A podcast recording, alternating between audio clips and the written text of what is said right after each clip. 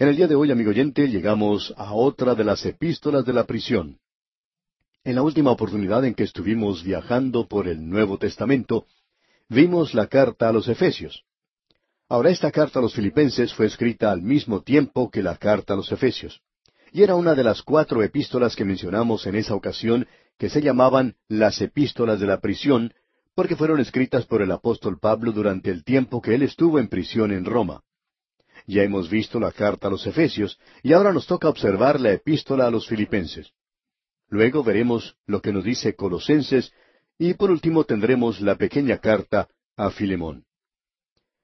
Esta epístola que Pablo escribe a los Filipenses es una de las cartas más hermosas que él haya escrito. No tiene ninguna crítica contra la iglesia de Filipos, y parece que las cosas andaban muy bien en ese lugar. Él tenía una relación muy personal, cercana, podríamos decir íntima, con esta gente. Si nos atenemos a lo que dice esta epístola, Pablo se sentía más cercano a la iglesia de Filipos que a cualquiera otra iglesia que él fundó. Y las personas en Filipos parecen haberle amado a él mucho más que cualquier otra iglesia. Y como resultado, tenemos esta carta que es algo selecto. Pablo visitó Filipos durante su segundo viaje misionero. Usted recordará que Pablo y Bernabé habían tenido una división a causa de la diferencia de opinión en cuanto a Juan Marcos. Pablo más adelante cambió su punto de vista en cuanto a Juan Marcos, y entonces pudo decir de él, Toma a Marcos y tráele contigo, porque me es útil para el ministerio. Pero en este segundo viaje misionero, Pablo no quiere saber nada de tener a Juan Marcos con él, porque él había demostrado cierta eh, cobardía y quería regresar a su hogar cuando ellos se encontraban en Asia Menor. Y aquí Pablo continúa con su viaje. Él tomó como acompañante a Silas y Bernabé continuó su viaje con Juan Marcos. Luego Pablo fue a visitar a los Gálatas y a las iglesias que él había fundado durante su primer viaje misionero. Pablo y Silas intentaron ir a Asia y según el relato que tenemos en el libro de los Hechos de los Apóstoles, fue prohibido por el Espíritu Santo ir a predicar en ese lugar. Podemos leer en el capítulo 16 de los Hechos de los Apóstoles, allá en el versículo seis, lo siguiente. Y atravesando Frigia y la provincia de Galacia, les fue prohibido por el Espíritu Santo hablar la palabra en Asia. Esa zona estaría abierta más adelante para Pablo, pero en ese viaje en particular se le prohibió entrar allí. Él no podía dirigirse hacia el sur, así que naturalmente él se dirigió hacia el norte. Intentaron entrar a Bitinia, ciudad que se encontraba en la costa sur del Mar Negro, donde había gran número de personas. En esa zona se encontraba una población formada en su mayoría por judíos, ya que en ese lugar existían muchas colonias de ellos en lo que hoy llamamos Turquía. En aquellos días se llamaba Bitinia, y era un lugar de veraneo. Tenía un clima muy hermoso. Hablando honradamente, el clima de ese lugar durante el verano era algo insuperable. Se nos dice nuevamente que Pablo intentó ir a ese lugar, pero el Espíritu no se lo permitió. Eso lo podemos leer allá en el capítulo 16 del mismo libro de los Hechos de los Apóstoles, en el versículo siete. Así es que nuevamente Pablo encuentra una barrera, digamos, en su camino hacia el norte. Pablo no se podía dirigir hacia el sur, tampoco podía dirigirse hacia el norte, y él venía del este. Así que había una sola dirección hacia la cual él podía dirigirse, y esa era la de ir hacia el oeste. Así se lo indicó el Espíritu Santo a Pablo y a Silas. Esa era la única dirección que ellos podían seguir. De modo que ellos se dirigen al oeste y llegan a la ciudad de Troas, donde se detuvieron a esperar órdenes. Estamos seguros que si uno de nosotros hubiera estado en la ciudad de Troas y nos hubiéramos encontrado con el apóstol Pablo, le hubiéramos preguntado, Hermano Pablo, ¿Qué está usted haciendo aquí? Bueno, hubiera respondido él, me encuentro en mi segundo viaje misionero. Entonces le hubiéramos preguntado, ¿y a dónde va? Y él nos hubiera contestado, no lo sé. Y usted y yo, siendo creyentes bíblicos y separados por veinte siglos de la situación, tendríamos toda la información que nos llega de esa época y le hubiéramos dicho, hermano Pablo, ¿me va a decir que siendo el gran apóstol de los gentiles, ¿No sabe a dónde se tiene que dirigir? Y creemos que él nos hubiera respondido, sí, usted tiene razón. Y hubiera continuado diciendo, no sé a dónde tengo que dirigirme. Y nosotros hubiéramos quedado bastante sorprendidos, porque en el día de hoy hablamos mucho acerca de la guía, de la dirección del Señor. Hay veces en que nos cansamos un poquito de escuchar a tanta gente decir algo acerca de ser guiados por el Señor. Para algunas personas es muy fácil el decir que el Señor los guía en esa dirección o en aquella otra. Bueno, amigo oyente, a mí no me sucede así. Hay algunos creyentes que dicen que han orado por uno o dos días y luego saben exactamente en qué dirección seguir porque el Señor les ha mostrado el camino. Amigo oyente, eso no deja de molestarnos un poco porque nunca hemos tenido una guía tan definida en esa manera. A mí, por ejemplo, siempre me gusta leer en las páginas de la palabra de Dios y encontrar cómo en el libro de Ruth, por ejemplo, cuando ella salió de la ciudad de Belén esa mañana, no sabía a qué campo se iba a dirigir pero finalmente se dirigió al campo exacto donde tenía que ir. El Espíritu le guió donde tenía que ir. El Espíritu de Dios le había guiado, pero ella no lo sabía al principio. Y Pablo aquí no sabía tampoco dónde ir, y nosotros podemos estar en esa posición muy a menudo. Pablo está esperando aquí recibir órdenes.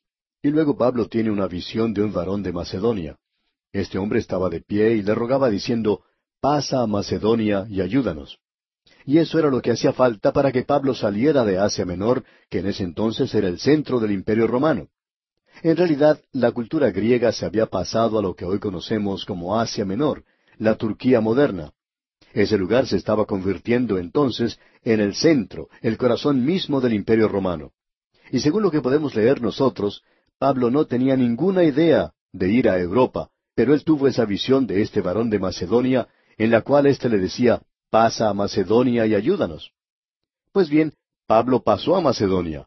Pablo y Silas se dirigen entonces hacia Europa, y en primer lugar llegan a la ciudad de Filipos, y allí predican el Evangelio. Nosotros deberíamos darle gracias a Dios porque Él envió a Pablo a Europa en esa ocasión, ya que gracias a ello muchos de nosotros hemos llegado a conocer al Señor Jesucristo como nuestro Salvador personal. Algunos que no tienen pura sangre criolla, digamos, descienden de familias europeas y a ellos se les predicó el Evangelio antes que a los residentes en América. Así es que, gracias al viaje de Pablo a Europa, algunos de nuestros antepasados llegaron a conocer el Evangelio, y es así como les llegó la palabra de Dios a ellos.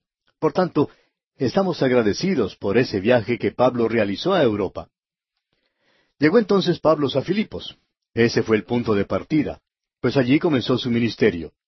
Al llegar a Filipos, Quizá él se desilusionó un poco, ya que él descubrió que ese varón de Macedonia en realidad era una mujer llamada Lidia, que había llegado a ese lugar procedente de Tiatira, y ella era vendedora de púrpura. Una mujer de negocios, y aparentemente ella estaba haciendo lo posible por abrir una sucursal en la ciudad de Filipos. Ella estaba en una reunión de oración que tenía lugar a orillas del río. No sabemos cuánto tuvo que ver esa reunión de oración con el viaje de Pablo, motivado por el Espíritu de Dios, pero estamos seguros que algo tuvo que ver. Esa mujer Lidia, pues, fue la primera persona convertida en Europa. Sabemos que después se convirtió el carcelero de Filipos, un hombre bastante brusco, rudo. Si no hubiera sido así, pues no hubiera tenido esa clase de trabajo. Y él y su familia fueron guiados a Cristo. Y hubo otros muchos que llegaron al conocimiento de la salvación por Cristo Jesús. Así es que esta iglesia ocupaba un lugar bastante especial en el corazón de Pablo. Esta gente lo seguía a él durante todos sus viajes misioneros. Estaban interesados en lo que él hacía. Ellos le amaban y Pablo les amaba a ellos también. A esta iglesia fue a la cual Pablo dijo, Doy gracias a mi Dios siempre que me acuerdo de vosotros. Él no dijo eso a los creyentes de Corinto. Tampoco lo dijo a aquellos que estaban en Galacia, pero sí lo dijo a los creyentes que se encontraban aquí en Filipos. Él les está diciendo a ellos que cada vez que alguien le hace recordar de estos creyentes, Él da gracias a Dios por ellos. Estas eran personas, pues, maravillosas, y Pablo les amaba en gran manera, y ellos también le amaban a Él. Ahora estos creyentes perdieron de vista a Pablo por algún tiempo cuando él fue arrestado en Jerusalén, y por dos años no sabían lo que le había ocurrido. Luego se enteraron que Pablo estaba en la cárcel en Roma. Ellos se sintieron muy conmovidos por esto. Estamos seguros que enseguida organizaron una reunión de oración y recibieron una ofrenda para enviarla al apóstol Pablo. Ellos le hicieron llegar su simpatía y también enviaron como mensajero a su propio pastor, Epafrodito. Él llega donde está Pablo, llevando la ofrenda de ellos y el mensaje. De modo que Pablo escribe esta epístola a los filipenses a modo de nota de agradecimiento. Él no tiene ninguna doctrina que corregir como lo tuvo que hacer en la carta a los Gálatas. Tampoco tiene ningún problema de conducta que corregir, como tuvo que hacerlo con los de Corinto. Es una hermosa carta y su tema es la experiencia cristiana. Ahora esto no quiere decir que usted y yo experimentamos todo aquí, sino que quiere decir que nosotros deberíamos experimentar todo aquí. Y estamos seguros que cuando Epafrodito llegó, Pablo le preguntó, ¿Cómo andan las cosas en la iglesia de Filipos?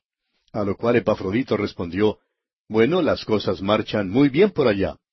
Luego Pablo dice, ¿Están teniendo ustedes alguna clase de problemas? Bueno, dijo Epafrodito, tenemos un problema pequeño. Y este era el problema. Había dos mujeres en la iglesia que no querían hablar la una con la otra. Tenían un pequeño problema.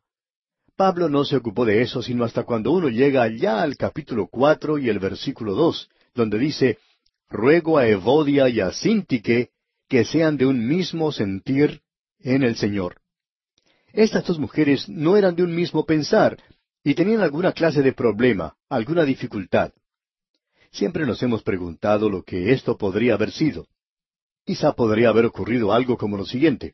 La señora Evodia quizá era la presidente de la sociedad misionera, digamos, y la señora Sintique podría haber sido la presidente del coro. Y ambos grupos pensaban que cierta noche tenían la iglesia para realizar sus propias actividades. Hubo cierta confusión acerca de la fecha y ambos grupos llegaron al mismo tiempo. Entonces la señora Evodia le dijo a la señora Sintique lo que ella pensaba, y luego la otra le replicó de la misma manera. Ellas quizá pensaban de la misma manera, pero estaban dirigiéndose en caminos un poco diferentes, ¿ve usted? Así es que estas dos mujeres eran un poco frías la una con la otra. Quizá eso fue lo que ocurrió allí. Parece que no era nada serio. Así es que Pablo dice, ruego a Evodia y a Sintique que sean de un mismo sentir en el Señor. Eso aparentemente era lo único que andaba mal. Más adelante, en ese mismo capítulo, Pablo les agradece por su ofrenda. Pero de lo que él escribe en la carta es acerca de la experiencia cristiana. Ahora, en el capítulo uno de esta epístola a los filipenses, encontramos la filosofía de la experiencia cristiana, o la podríamos llamar del vivir cristiano. Y eso me gusta más tenemos la filosofía del vivir cristiano. Luego, en el capítulo dos, encontramos la norma del vivir cristiano. En el capítulo tres tenemos el premio o el galardón por el vivir cristiano. Y luego en el capítulo cuatro encontramos el poder para el vivir cristiano. Así es que tenemos ante nosotros una epístola maravillosa, y es una de las epístolas de la prisión que llevó de regreso Epafrodito a la iglesia de Filipos. En el día de hoy queremos por lo menos asomarnos al umbral de esta epístola y encontramos, como ya hemos dicho en el capítulo uno, la filosofía para el vivir cristiano. En los primeros dos versículos tenemos la introducción a la epístola. En los versículos tres al once encontramos el sentimiento tierno del apóstol Pablo para con los creyentes de Filipos. No hay nada que se asemeje a esto. Uno puede encontrar que Pablo tiene un interés verdadero y amor para con las otras iglesias, pero no hay nada que se parezca a lo que se menciona en esta carta.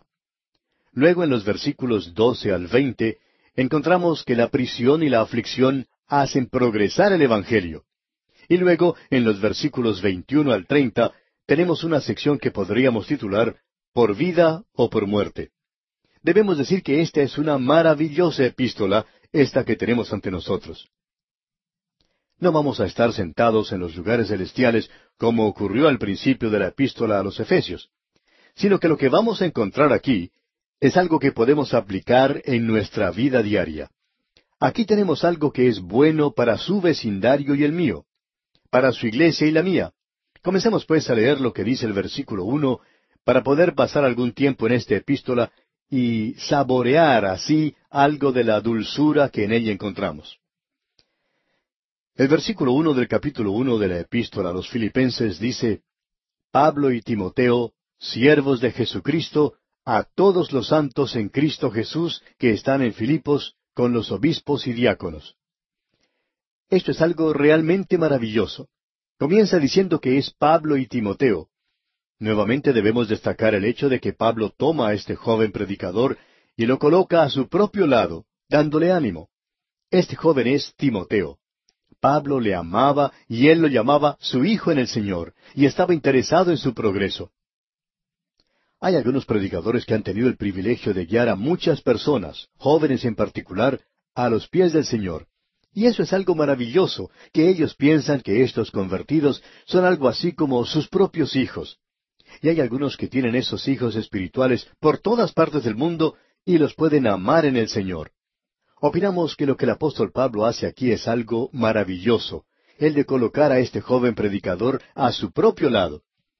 El nombre de Pablo nos ha llegado a través de los siglos, y donde quiera que usted escuche algo acerca de Pablo, usted también va a escuchar algo acerca de Timoteo. Pablo tuvo mucho cuidado que eso fuera así. ¿Y cuán maravilloso es eso, amigo oyente? Pablo se llama a sí mismo y a Timoteo siervos de Jesucristo. Usted recuerda que en la epístola a los Gálatas él dice, Pablo, apóstol. Él descansa en su apostolado y lo defiende, y uno encuentra que él hace eso una y otra vez. Vuelve a hacerlo allá en la carta a los Corintios. Pero aquí es algo diferente, ya que él amaba a los filipenses, y no tenía por qué tratar de defenderse a sí mismo. Los creyentes de Filipos sabían que él era un apóstol. Todos ellos habían sido guiados a los pies del Señor por Pablo mismo. Y entonces Pablo comienza, Pablo y Timoteo, siervos de Jesucristo. Y él ocupa este humilde lugar, el lugar que le pertenecía. Luego él sigue diciendo, a todos los santos. Él no está escribiendo a una pequeña camarilla en la iglesia de Filipos, no está escribiendo al grupo de la señora Sintique o al grupo de la señora Evodia. Él está escribiendo a todos los santos y cada creyente es un santo.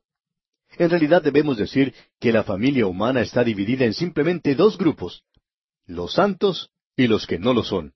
Los santos son los creyentes en Cristo Jesús, y no son santos debido a su conducta, sino gracias a la posición que ocupan en Cristo Jesús, lo que quiere decir sencillamente lo siguiente. Santo quiere decir separado para el uso de Dios, aquello que pertenece a Dios. Esos viejos utensilios que se encontraban en el tabernáculo eran llamados vasos santos, y estaban muy usados y gastados. No parecían cosas santas, pero sí lo eran. ¿Por qué? Porque habían sido separados para el uso de Dios, y eso tiene que ser la posición de cada hijo de Dios, separado para el uso de Dios. Y Pablo se dirige a ellos diciéndoles, a todos los santos. Ahora ellos están en Cristo Jesús. Hemos dedicado mucho tiempo a esa palabra, así que no vamos a dedicar tiempo para ello en este día, pero ¿qué es lo que quiere decir el ser salvos? Bueno, quiere decir el estar en Cristo Jesús, y uno llega a ocupar ese lugar por medio de la fe en Cristo. El Espíritu Santo lo bautiza a usted en el cuerpo de Cristo, y usted es colocado entonces en Cristo por medio del Espíritu de Dios, por lo que conocemos como el bautismo. Ahora estos creyentes aquí están en Cristo Jesús, pero estaban en Filipos. Y en realidad no importa dónde estos creyentes estén. No interesa dónde esté usted, amigo oyente. Puede que usted esté en Bogotá, Colombia, en Caracas, Venezuela, en La Paz, Bolivia, en Quito, Ecuador, allá en Santiago de Chile o en la Patagonia. No importa dónde esté en cualquier ciudad. Lo importante, amigo oyente, es si usted está en Cristo Jesús. Esto es lo que tiene importancia aquí. Luego Pablo dice, con los obispos y diáconos. Es interesante ver que esta palabra obispo se refiere a la tarea que esos hombres realizaban. Esa es la palabra pastor. Y el término ancianos se refiere a la persona, al individuo. Estos deberían ser hombres maduros. O sea que son la misma cosa. Uno de los términos se refiere a la tarea, al oficio, y el otro se refiere a la persona. Y diáconos tienen que ser hombres espirituales que están realizando una tarea o servicio secular. En este día, amigo oyente, regresamos a la epístola a los filipenses. Y usted recordará que este es el primer lugar que Pablo visitó cuando él pasó de Asia a Europa, Y creemos que Pablo no tenía ninguna idea de que cuando comenzó en su segundo viaje misionero, él pensaría que iba a terminar en Europa. Él había planeado definitivamente, como nos dice Lucas, ir a la provincia de Asia, donde se encontraba la ciudad de Éfeso, una ciudad principal en esa zona, y en aquella época era el corazón mismo del imperio romano. Toda la cultura griega se encontraba en ese lugar. El clima era delicioso y todo estaba listo en lo que se refiere a esa zona para la predicación del Evangelio. Y allí fue donde años más tarde Pablo realizó su obra misionera de mayor envergadura. En realidad, aparentemente fueron millones los que confiaron en el Señor Jesucristo en esa zona en particular. Pero en esta ocasión, el Espíritu de Dios no le permitió a Pablo visitar esa zona. No le permitió a él que siguiera hacia el norte, hacia Bitinia, sino que hizo que se dirigiera hacia Troas, donde él tuvo esa visión que provocó ese viaje a Europa.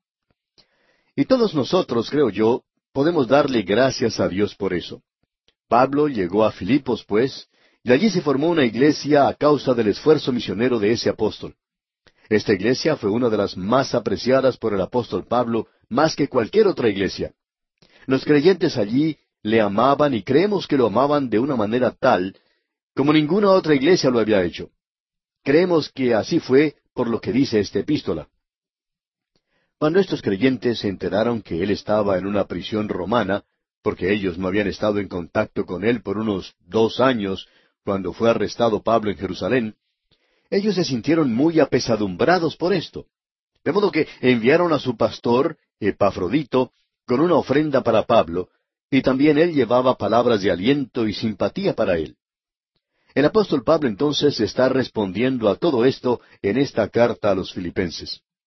Él no escribió esta epístola para corregir una doctrina o conducta. Él simplemente la escribió como una carta de agradecimiento y él trata aquí el tema que estamos seguros hace que todos nosotros nos regocijemos, ya que trata del tema del vivir cristiano, la experiencia cristiana.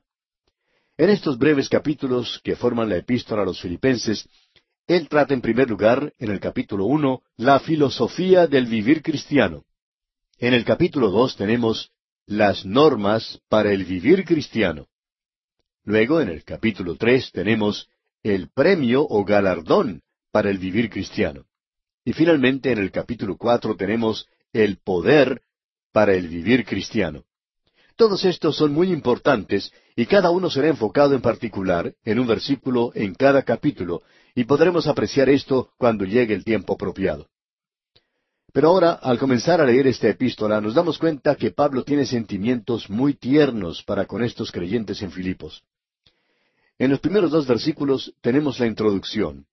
Luego, al avanzar en la lectura de ese capítulo primero, notamos el sentir tierno de parte del apóstol Pablo para con estos creyentes y la relación que él tiene con esa iglesia, algo glorioso, una relación maravillosa.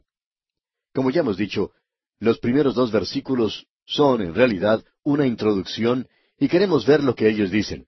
Ya hemos apreciado lo que nos decía el versículo uno, por lo tanto vamos a ver el versículo dos. Gracia y paz a vosotros de Dios nuestro Padre y del Señor Jesucristo. Ya hemos destacado esto cuando estudiamos otras epístolas y nuevamente se nos presenta ante nosotros. Esta es la forma que tiene el apóstol Pablo para dirigirse a todas las iglesias. Él tomó dos palabras muy comunes en aquel día, gracia, que en griego se dice coras, y era una forma de salutación que se utilizaba en el mundo romano de esa época. Estamos seguros que en cualquier lugar en que usted se pudiera encontrar en Asia Menor, al andar por la calle, usted podría escuchar a personas en ese tiempo que se saludaban una a otra diciendo coras, y quería decir gracia. Quizá en el día de hoy podríamos utilizar coras, pero su significado sería buenos días, o, que pase buenos días, o que pase un buen día. Y eso es lo que Dios está diciendo a usted, amigo oyente, que tenga una buena eternidad. Y Él dice, yo he preparado las cosas para que así sucedan. Hay muchas personas que nos dicen, tenga buenos días, pero ellos no contribuyen en nada para ello, aparte de simplemente decir esa frase.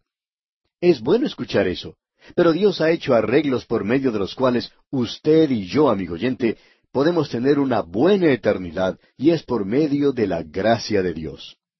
A esto siempre le sigue la palabra paz. Nunca se encuentra al frente. Nunca está guiando esa marcha. Es una palabra religiosa. Coras proviene del mundo griego, pero paz nos llega del mundo religioso. Es una forma de saludar hebrea. La palabra hebrea es shalom. Jerusalén es la ciudad de la paz. Jeru, shalom. O ciudad de paz. Nunca ha sido eso. Ha sido una ciudad de guerra, y en la actualidad es como un aguijón en la carne de este mundo. Los hombres no saben qué hacer con ella. Pero cuando llegue a gobernar el príncipe de paz, entonces habrá paz en el mundo.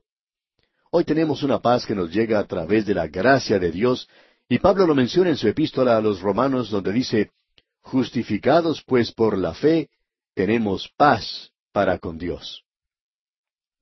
Esta es una paz que un pecador puede tener con un Dios santo, porque Cristo murió por nosotros. Él pagó el castigo y ahora Dios en gracia puede salvarle. Esto no se puede lograr por medio de algo que usted le pueda llevar a Dios porque, hablando francamente, usted no tiene nada que llevarle a Él. Yo nunca le he llevado nada a Dios a no ser que haya sido mi pecado. Él ha pagado la culpa de ese pecado, y ahora Él puede recibirme como pecador y también puede recibirle a usted, amigo oyente. Y entonces usted podrá disfrutar y saber que en este mundo de problemas, de tensiones, en este mundo de pruebas y en este mundo que está lleno de tantas cosas malas, usted puede conocer la paz de Dios en su corazón. Esa es la paz que Dios da a aquellos que confían en el Señor Jesucristo como su Salvador personal. Estas dos palabras, pues, son muy importantes, como nos damos cuenta. Bien, la gracia y la paz provienen de Dios nuestro Padre, del Señor Jesucristo, y queremos hacerle una pregunta al teólogo. ¿No es Pablo trinitario? ¿No cree él en la Trinidad? ¿Por qué no dice que es también del Espíritu Santo? Bueno, porque el Espíritu Santo ya estaba en Filipos morando en los creyentes. Por tanto, vemos que Pablo es muy exacto en lo que dice. Ahora, leer en el versículo tres, notamos que entramos en una sección maravillosa donde Pablo revela su sentir tierno por los creyentes de Filipos. Esta sección comprende los versículos tres al once. Notemos lo que dice el versículo tres. Doy gracias a mi Dios siempre que me acuerdo de vosotros. Es hermoso poder tener una iglesia así y sentir de la forma en que siente el apóstol acerca de los creyentes. Cada vez que una persona menciona a Filipo, Pablo le da gracias a Dios por los creyentes de ese lugar. Esto es realmente maravilloso. Leamos otra vez el versículo tres. Doy gracias a mi Dios siempre que me acuerdo de vosotros. Esto es algo muy difícil de definir. De vez en cuando recibimos alguna carta de una organización que quiere que hagamos algo por ellos. Ellos escriben pidiendo algo y es algo perfectamente normal. Pero muchos de ellos comienzan su carta diciendo, Doy gracias a mi Dios siempre que me acuerdo de vosotros. Bueno, no estamos seguros que ellos sientan realmente eso acerca de nosotros, porque de una forma ellos están preparándose para pedirnos algo. Pero es hermoso ser esa clase de persona. Ah, el estar en una iglesia donde uno pueda decir que cada vez que piensa de esa iglesia, uno le da gracias a Dios por ella. Creemos que esto es algo realmente maravilloso. Si Pablo no hubiera dicho nada más acerca de esa relación con esa iglesia, esto hubiera sido suficiente para revelarnos lo maravilloso que ellos eran. Pablo no andaba diciendo eso acerca de otras iglesias porque uno lo puede comprobar muy fácilmente. Él nunca le dijo eso a los Gálatas, por ejemplo. Tampoco se lo dijo a los de Corinto. Pero él aún no ha finalizado de hablar. Él dice en el versículo cuatro, Siempre en todas mis oraciones, rogando con gozo por todos vosotros.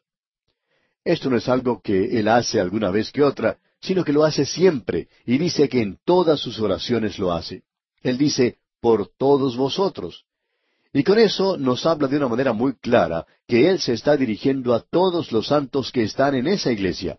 No solo al grupo de la señora Sintique, o al de la señora Evodia, o de esta otra pequeña camarilla, sino que Él está escribiendo a toda la iglesia en ese lugar, al cuerpo entero de toda la iglesia local. Él dice, por todos vosotros. Él usa la misma expresión allá en el versículo siete, todos vosotros. Y luego la usa en el versículo ocho y es algo que él utiliza frecuentemente. Veamos una vez más este versículo cuatro. Siempre en todas mis oraciones, rogando con gozo por todos vosotros.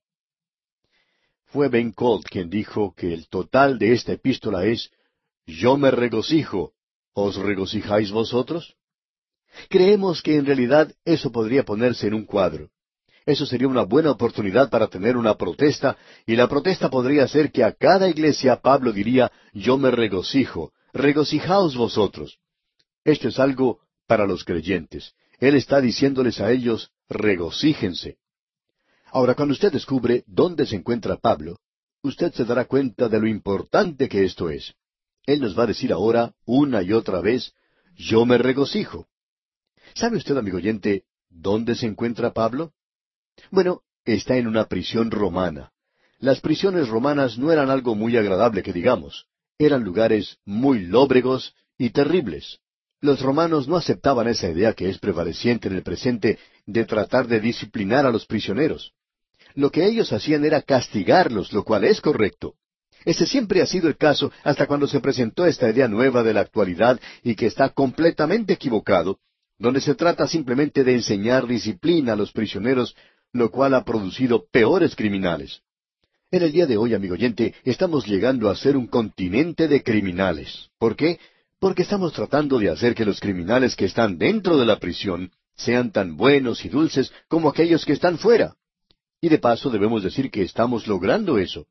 Pero esto ha provocado que haya más criminales afuera que los que están dentro de la prisión en el presente. Ahora, en el versículo cuatro aparece la palabra gozo. Nunca hemos sentido la necesidad de decir que esta es la epístola de gozo, porque esta palabra aparece diecinueve veces en este libro. Si uno va a buscar una palabra que se mencione más que ninguna otra, entonces deberíamos usar el nombre del Señor Jesucristo. Su nombre aparece más de cuarenta veces en esta epístola, y Él es el centro mismo de esta carta. Él es quien es la fuente misma de gozo, y por tanto el énfasis debería ponerse sobre Él y no sobre el gozo. En la actualidad, nosotros estamos tratando de producir gozo en la iglesia por medios externos. Uno prepara un programa y le dice a la gente que venga, que ellos van a gozarse de ese programa. Preparamos un banquete, una comida, un desayuno, a la gente siempre le gusta asistir a los banquetes, así es que decimos que vamos a gozarnos. Pero en realidad, amigo oyente, no es gozo, porque gozo no depende de circunstancias foráneas. Depende de la condición interna de la persona. Depende de lo que se conoce hoy como la actitud propia. ¿Cuál es su actitud, amigo oyente, hacia la vida? Si usted se está quejando y lamentándose de lo que le toca hacer en su vida, entonces usted no va a tener gozo en su vida. Quizá disfrute de ir a un banquete en la iglesia y se divierta un poco, pero usted no va a tener gozo.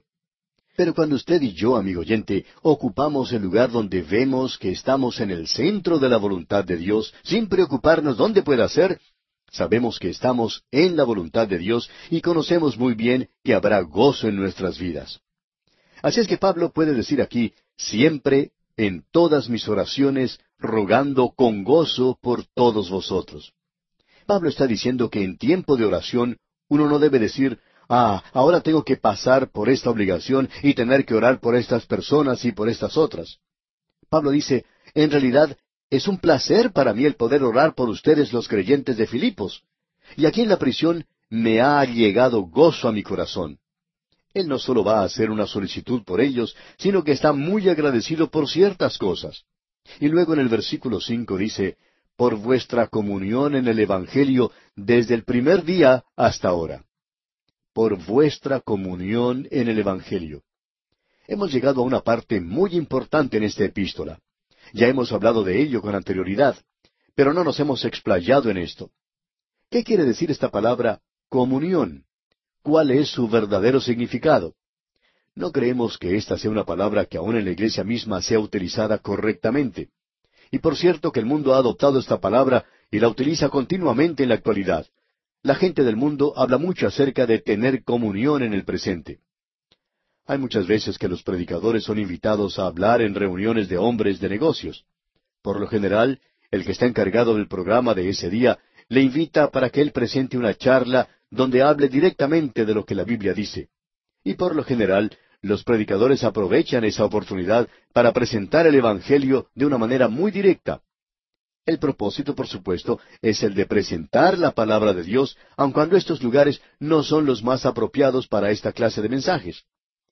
En una de estas reuniones se había colocado un cartel que decía comida, entretenimiento, comunión. Y en ese lugar opinamos que la gente no tendría que haberse jactado de ninguna de esas cosas.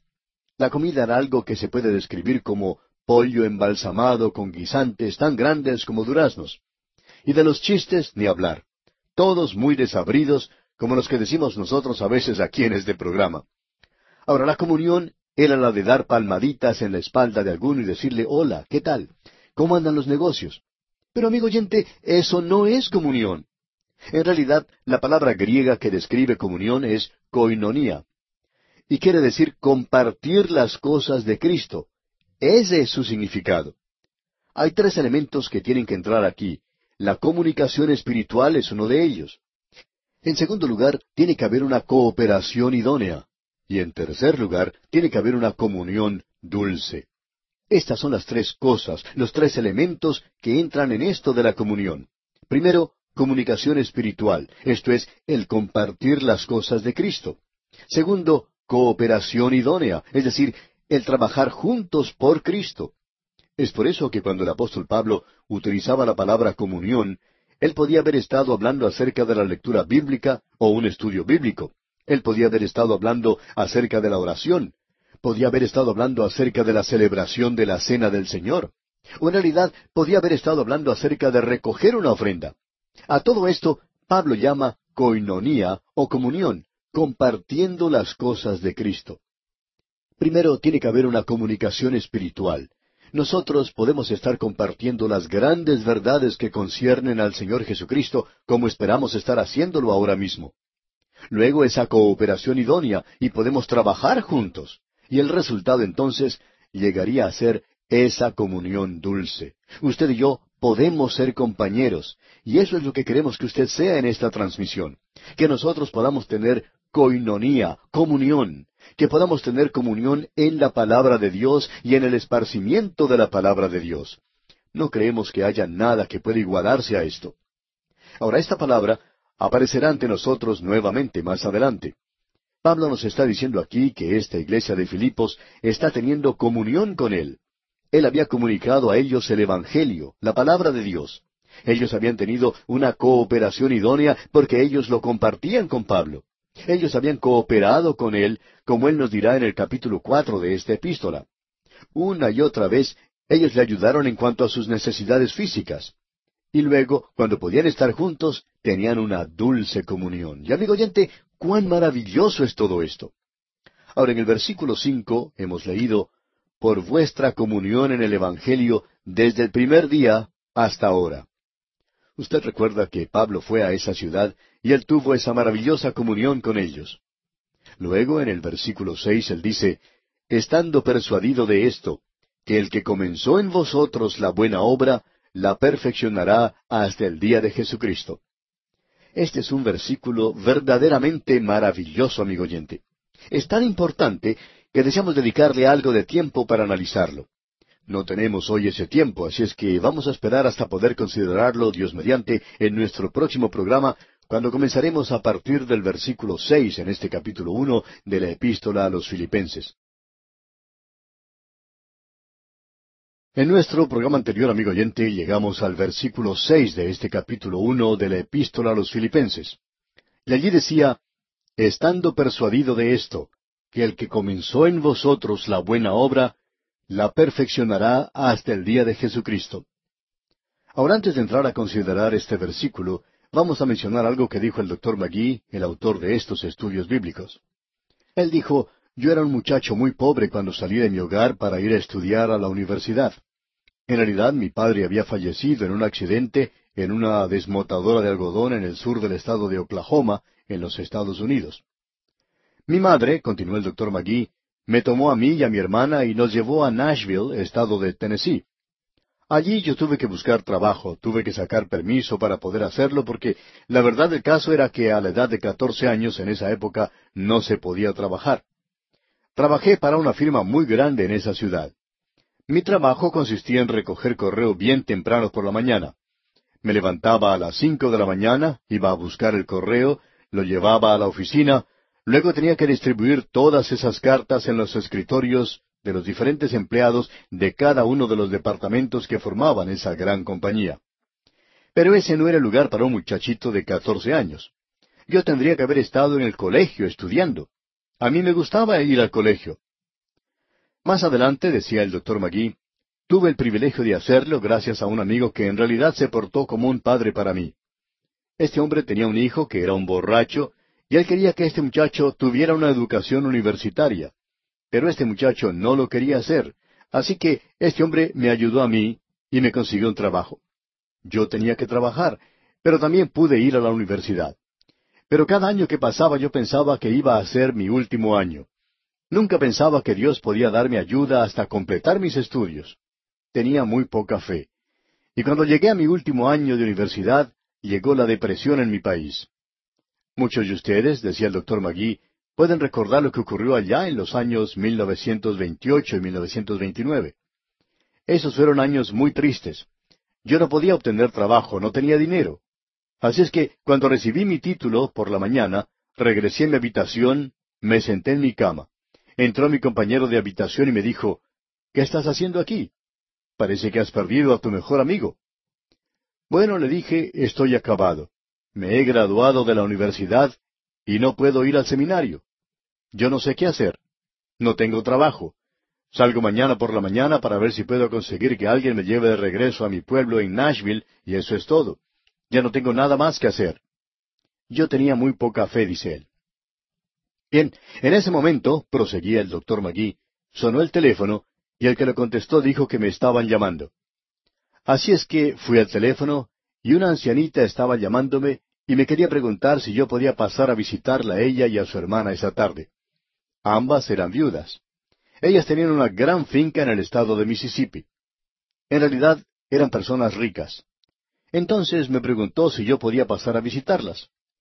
Nunca imaginé, continuó el doctor Magui, lo que ella quería hacer, porque ya me había regalado una corbata para la ceremonia de graduación y yo pensaba que eso era todo. De todas maneras fui a visitarlas por la tarde. Llegué a la casa y encontré una empleada en la puerta quien me hizo pasar. Entré a la casa y me senté en la sala de estar, en la sala de espera, y momentos después entraban esas señoras que estaban vestidas muy a la antigua. Eran unas señoras muy buenas y realmente bastante ricas. Conversamos un poquito por unos dos o tres minutos y en realidad lo único de lo que hablamos era del clima.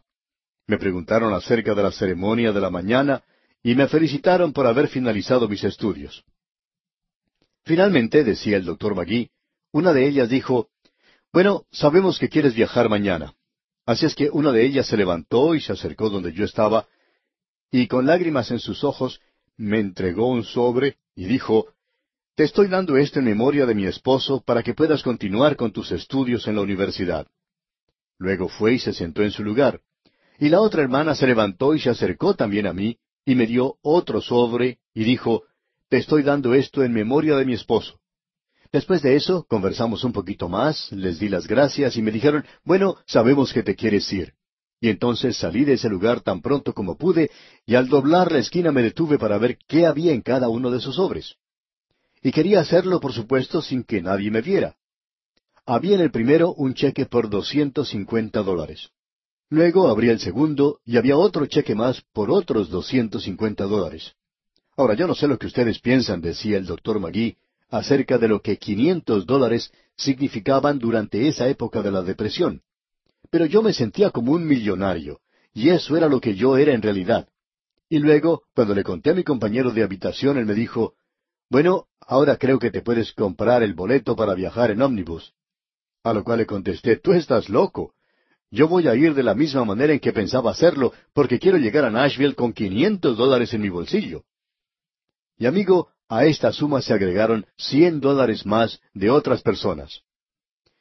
Yo enseñaba en la escuela dominical y esos alumnos tuvieron para mí un banquete esa noche y un banquete de despedida, y me entregaron un cheque por cien dólares. O sea que tenía seiscientos dólares. Y con ese dinero, contaba el doctor Magui, pude pagar los gastos del seminario del año siguiente. Y esa noche del banquete alguien me señaló este versículo aquí en Filipenses, capítulo uno, versículo seis. Y ese ha sido el texto de mi vida hasta ahora. Hasta aquí lo que nos contó el doctor Magui. Bien, veamos entonces lo que nos dice este versículo seis a nosotros. Leamos otra vez. Estando persuadido de esto, que el que comenzó en vosotros la buena obra, la perfeccionará hasta el día de Jesucristo. Ahora note usted, aquí nos dice que Él la perfeccionará. Comienza diciendo, sin embargo, estando persuadido de esto. Esto es en realidad causativo, estando persuadido de esto. Pablo sabía de lo que él estaba hablando y dice que aquel que había comenzado esto lo iba a perfeccionar. Esta palabra perfeccionar quiere decir finalizar, completar. Él lo iba a consumar. Y luego dice, el día de Jesucristo. Usted y yo, amigo oyente, no estamos viviendo en el día del Señor, ni tampoco estamos viviendo en los días del Antiguo Testamento. No estamos viviendo en el día del milenio y no estamos viviendo en el día de la eternidad. Estamos viviendo en el día de Jesucristo, que será consumado cuando Él lleve a su iglesia de este mundo.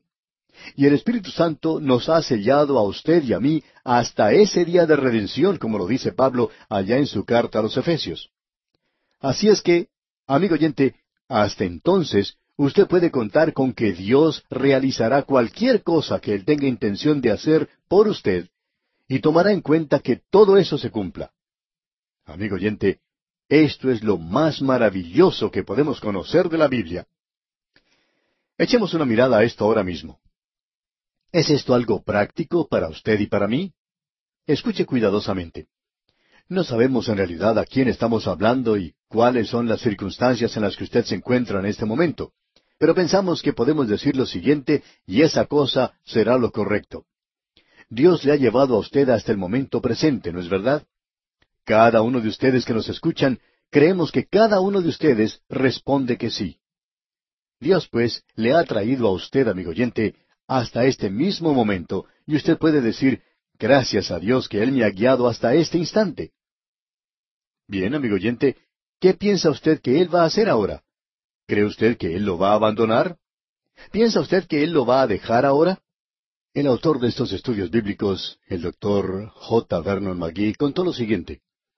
Yo tuve oportunidad de finalizar mis estudios universitarios. Nunca disfruté de ellos. Nunca tuve gozo porque nunca creía que Dios podía hacer eso para mí. Siempre pensaba en que el año que estaba estudiando ese iba a ser el último. La ceremonia de graduación fue una experiencia muy feliz para todos los demás. Yo podía ver a esos jóvenes ricos que eran felicitados y abrazados por sus padres.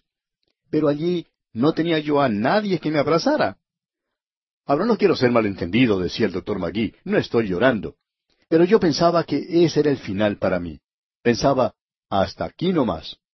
Sin embargo, yo tenía en ese día un Padre Celestial que puso su brazo a mi alrededor y me dijo, yo me encargaré de que finalices lo que has emprendido.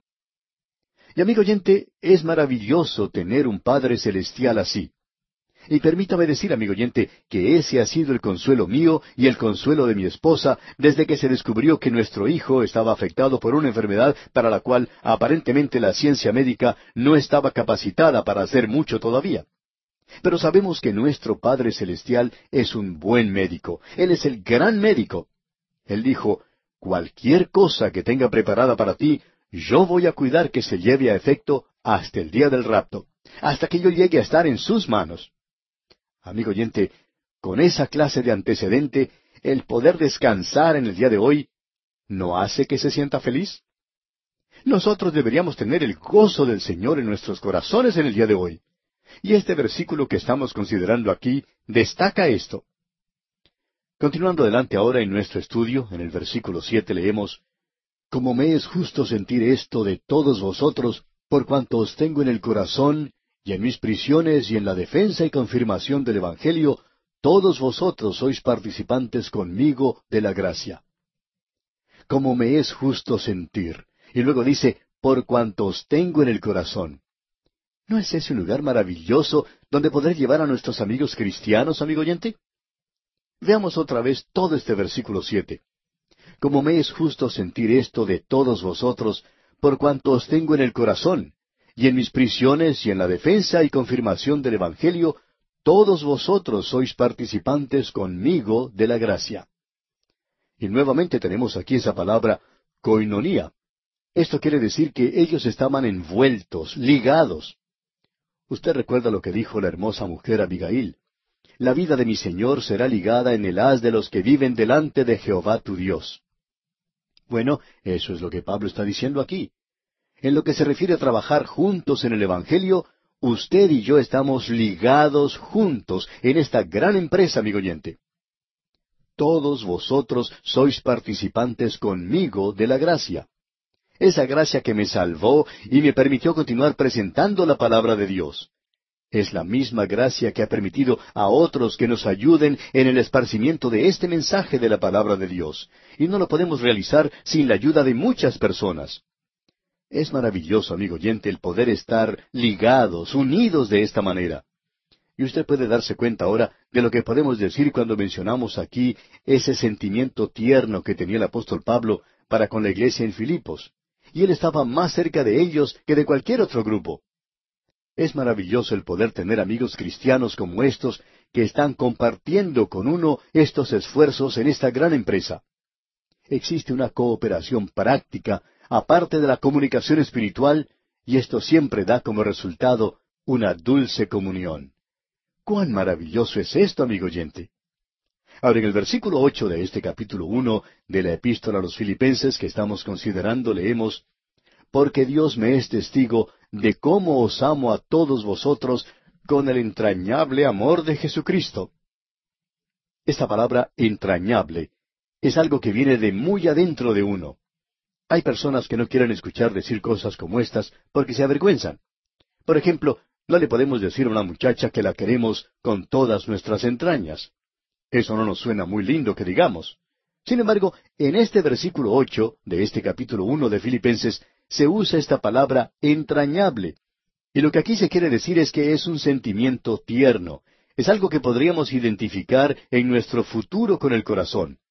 Podemos decir que queremos con todo el corazón y eso no nos suena mal. Bueno, aquí esto quiere decir el tener un sentimiento tierno del Señor Jesucristo. Es algo bastante precioso, como podemos apreciar. Cierto psicólogo dijo en una ocasión que la persona común piensa que todo lo que hace es resultado de su pensamiento, que es una persona muy inteligente. Y en realidad dice que lo que ocurre en el cerebro es muy poco. Lo que esto es en realidad, y estamos hablando del cerebro ahora, es como una central telefónica. Cierta señal llega al cerebro a través del sistema nervioso, por este medio se envía un mensaje al cerebro. Por ejemplo, usted toca algo que está demasiado caliente. Inmediatamente sale un mensaje hacia el cerebro que dice, cuidado, quita tu dedo de ese lugar porque se va a quemar. Inmediatamente se envía un mensaje motor por otra conexión diferente y le dice a este dedo, es mejor que salgas de allí porque te vas a quemar. Y entonces uno lo quita tan rápido como puede. Ahora aquí alguien quizá diga, bueno, eso se hace sin pensar. Bueno, en realidad eso es cierto. Sin embargo, se llevó a cabo la conexión en el cerebro. Muchas personas conducen sus automóviles de esa manera.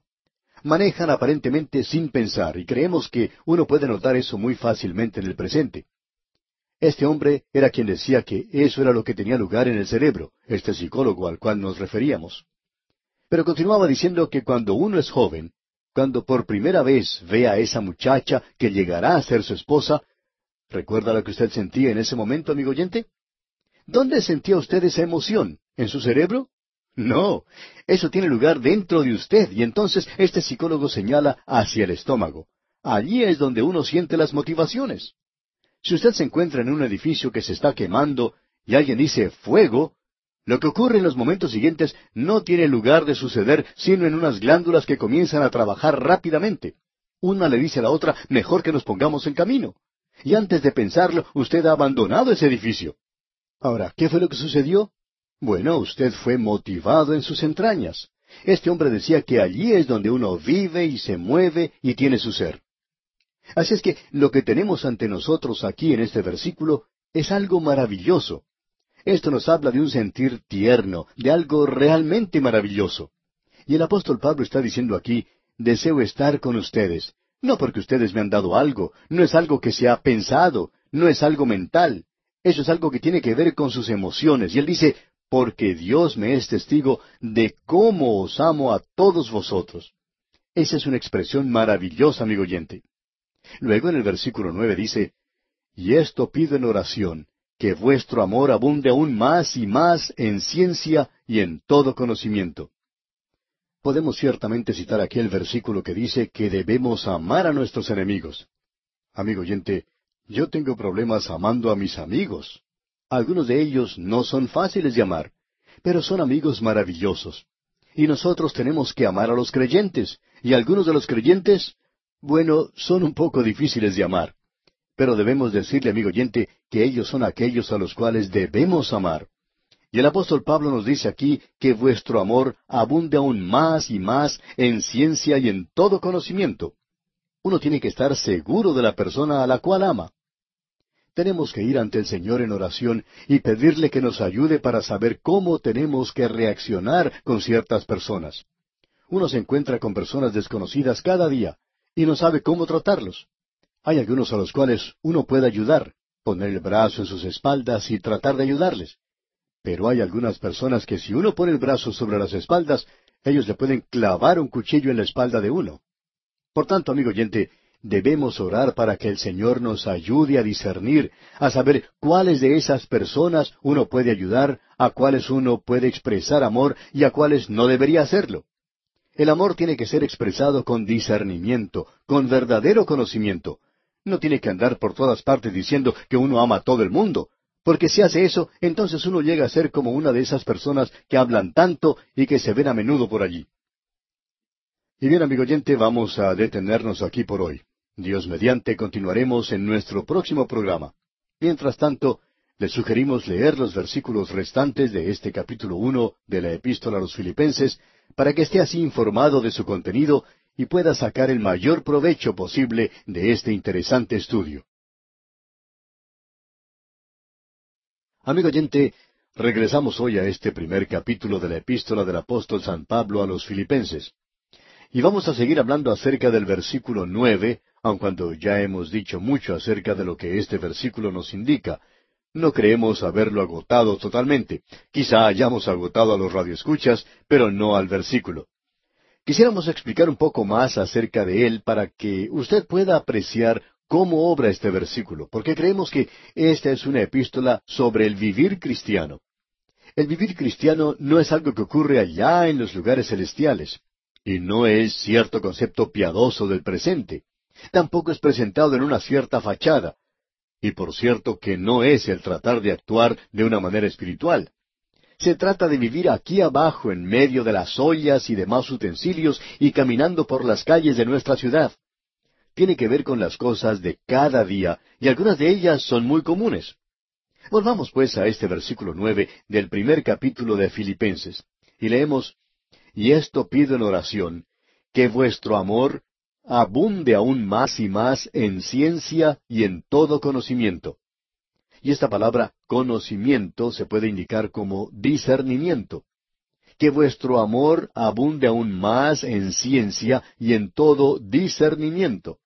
Es decir, que uno simplemente no ama a todo el mundo. Esto es algo que ha sido divulgado por los liberales a través de los años y que en realidad no tiene nada en sí, no tiene ningún significado para decir verdad. Las personas que hemos hallado más difíciles de amar son aquellos que dicen ser liberales. Pueden llegar a ser personas muy malas. No conocemos a ninguna otra persona que pueda ser peor que un liberal. Por supuesto que no podemos dejar de lado a los fundamentalistas, porque ellos también pueden ser así. El amor es algo que tiene que ser expresado, según nos dice el apóstol Pablo aquí, con conocimiento y discernimiento. Uno tiene que tener cuidado a quien ama. Hay por allí un cartel que aun cuando no nos agrada, quizá tenga una lección para nosotros. Ese cartel dice, ama a tu prójimo, y un poco más abajo decía, pero ten cuidado.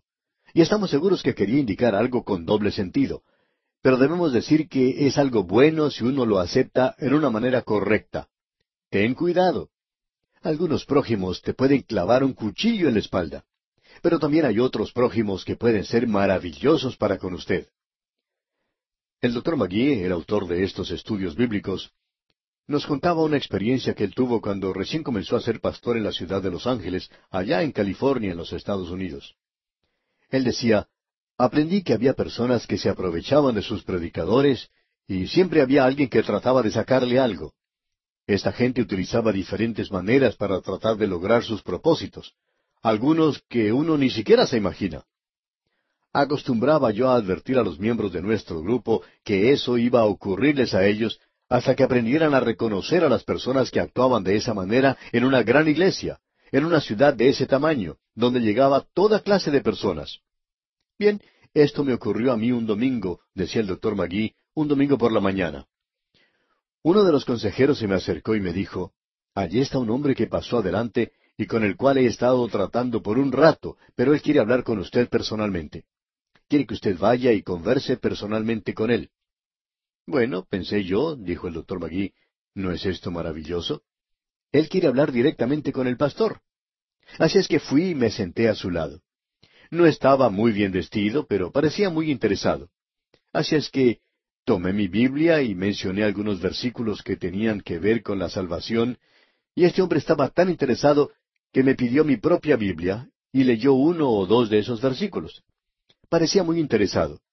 Así es que, cuando finalicé de presentar el plan de salvación, dice el doctor Magui, le pregunté si él en realidad había aceptado a Cristo, y él tenía grandes lágrimas de cocodrilo en sus ojos. Bueno, nos arrodillamos y oramos, continuó el doctor Magui. Cuando nos levantamos, yo cometí la equivocación de hacerle una pregunta. Tendría que haber dejado las cosas como estaban, pero yo le dije, ¿cómo le están yendo las cosas? Eso podría interpretarse de muchas formas, pero este hombre dijo, Usted sabe, pastor, yo no quiero molestarlo a usted con mis problemas. Pero yo lo animé diciendo, No, hombre, dígame lo que necesita. A lo que él contestó, Es muy difícil para mí poder contarle esto. Yo era una persona muy inocente entonces, como una criatura entre los lobos. Y este hombre dijo, Yo he estado hospedándome aquí en un hotel y ellos no quieren entregarme mis maletas. Yo no tengo dinero para pagar mi cuenta. Por tanto, no puedo sacar mi maleta de allí. Quiero dejar esta ciudad y estoy tan preocupado, ni siquiera puedo conseguir trabajo. Bueno, yo le pregunté, ¿cuánto debe? A lo cual el hombre contestó, siete dólares. Imagínese, usted acaba de guiar supuestamente a una persona a los pies del Señor y él necesita solamente siete dólares. Entonces, ¿qué es lo que uno hace? Bueno, usted va a darle los siete dólares. Por tanto, dijo el doctor Magui, le di el dinero y él me agradeció muy efusivamente y dijo que me pagaría más adelante. Y luego se fue. Cuando salí de ese lugar me sentía muy contento. Para entonces todo el mundo había salido de la iglesia. Mi esposa me estaba esperando afuera y ella quería saber por qué me había demorado tanto. Así es que le conté la historia. Y yo me sentía muy contento por lo que había ocurrido. La bondad que yo tenía en ese momento en mi corazón se desparramaba por cada poro de mi cuerpo. Le dije a mi esposa lo que había hecho que le había dado siete dólares a ese hombre. Ella parecía un poco sorprendida, pero no mucho. Pensaba que había hecho algo bueno. Una o dos semanas más tarde, continuó el doctor Magui, tomé el diario de la ciudad y vi la foto de un hombre que parecía conocido. La miré cuidadosamente, y por cierto que era el hombre que me había visitado antes. Luego leí el artículo que estaba debajo de su foto, y ahí decía que él había sido arrestado por la policía. Lo habían arrestado porque era un vago, había estado en la ciudad de Los Ángeles por seis meses y sin embargo había podido vivir muy bien. Era una entrevista con un reportero del periódico y él dijo cómo era que había vivido durante ese tiempo. Él dijo, ¿sabe una cosa? Simplemente voy a una iglesia, hablo con el pastor y cuento mi historia y ellos siempre me ayudan. Y él continuó diciendo, los predicadores son los mentecatos más grandes que existen en el mundo. Y amigo oyente, Quizá ese hombre tenía razón, por lo menos así era en mi caso, dice el doctor Magui, ya que él tenía mis siete dólares. Llamé pues por teléfono a uno de mis amigos y le conté la historia. Conversé con alguien que era pastor y le pregunté si este hombre había ido allá y me contestó que sí. Y le pregunté si él también le había dado siete dólares. Mi amigo me contestó que no. Luego dijo, yo he estado en la ciudad de Los Ángeles por mucho tiempo y ya conozco a esta gente. Usted es una persona nueva y ellos están trabajando en usted. Mejor es que tenga mucho cuidado. De modo que, dijo el doctor Magui, me propuse leer nuevamente lo que decía Filipenses 1.9. Y vamos a leerlo, amigo oyente. Dice, Y esto pido en oración, que vuestro amor abunde aún más y más en ciencia y en todo conocimiento. De ahí en adelante, dice el doctor Magui, nadie consiguió sacarme siete dólares del bolsillo para poder ir a recuperar su maleta del hotel. Pero hubo muchos que vinieron a contarme historias terribles. Algunos de ellos durante la época de Navidad. Nos contaban historias de que habían llegado entonces para ver el funeral de su querida madre y que habían gastado todo lo que tenían en ese funeral y que no podían regresar a su hogar, y que estaban hambrientos. Y entonces, dijo el doctor Magui, yo los podía mirar a ellos y casi sonreírme y decirle, si usted tiene hambre, yo le puedo dar de comer. Y esta gente quedaba muy sorprendida por esto. Y muchos descubrían que en realidad no tenían mucha hambre. Otros sí tenían hambre, y todo lo que podían sacarme a mí era nada más que un plato de comida. ¿Por qué? Porque, amigo oyente, y deseamos decir esto de una manera muy cuidadosa, nosotros debemos expresar nuestro amor en el día de hoy, y por cierto que estamos de acuerdo que debemos amarnos unos a los otros, pero es mejor hacerlo con cierto conocimiento y con mucho discernimiento.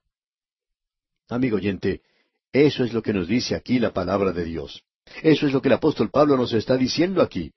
No nos venga a decir que el Señor Jesucristo nos dice que nosotros debemos amar a todos. Él habló de una manera muy clara durante su vida en esta tierra de que había algunas personas que eran hijos del diablo y que su madre era una serpiente. Él no demostró mucho amor por ellos. Él murió por ellos, pero esta gente tenía que tomar un paso de fe hacia Él. El amor de la Biblia no se derrama por todas partes. Creemos que es necesario reconocer esto en un día como el que estamos viviendo, cuando hay tantas cosas tontas o necias que se dicen por personas que lo usan como sentimentalismo, pero no los vemos produciendo nada como esto en el día de hoy. Pero hay algunas personas en las cuales usted y yo debemos prodigar todo nuestro amor. Y también existen ciertas personas, amigo oyente, con las cuales necesitamos tener mucho cuidado. Pero bien, sigamos adelante. En el versículo diez de este capítulo uno de la epístola a los filipenses leemos Para que aprobéis lo mejor, a fin de que seáis sinceros e irreprensibles para el día de Cristo. Este es otro versículo importante que necesita cierta explicación, porque en realidad Pablo está diciendo aquí, para que probéis lo mejor. Él está diciendo que uno necesita probar las cosas que son diferentes, y creemos que esto tiene que ver con la voluntad del Señor en su propia vida. Hay ocasiones cuando usted tiene que hacer una decisión y posiblemente haya dos caminos por los cuales usted puede seguir. Ahora, ¿cuál de ellos debe elegir? Bueno, hablando honradamente, hay ocasiones cuando uno no sabe cuál de ellos es el mejor. Y si usted piensa que el Señor va a poner una luz verde o va a enviar un ángel para señalarle a usted el camino, pues, amigo oyente, usted está equivocado. Él nunca hizo eso por ninguna persona en las Escrituras. Él espera que usted use un poquito de conocimiento, de habilidad, y por tanto necesitamos probar las cosas que son diferentes. Cierto hombre contaba en una ocasión que existía dos caminos que él podía tomar, y creemos que se estaba refiriendo a sus propios negocios, y que él se decidió por uno de ellos y que no dio resultado. Aun cuando él dijo, yo había orado acerca de esto. Cuando vi que eso no dio resultado, regresé al cruce de esos caminos, y lo interesante era que en esa ocasión estaba seguro que conocía cuál era la voluntad del Señor para mí. El otro camino no había dado resultado y tenía solo uno que podía seguir ahora. Y así lo hice y me dio el resultado apetecido. Amigo oyente, Dios nos está diciendo que debemos probar las cosas que son diferentes. Hay algunos que piensan que el Señor les va a señalar con una luz verde como un semáforo el camino correcto cuando nos encontramos en una encrucijada. Y opinamos que eso es una gran equivocación. Luego nos sigue diciendo en este versículo a fin de que seáis sinceros. Ahora esta palabra sincero es una palabra muy interesante. Proviene del latín y su significado es sincera.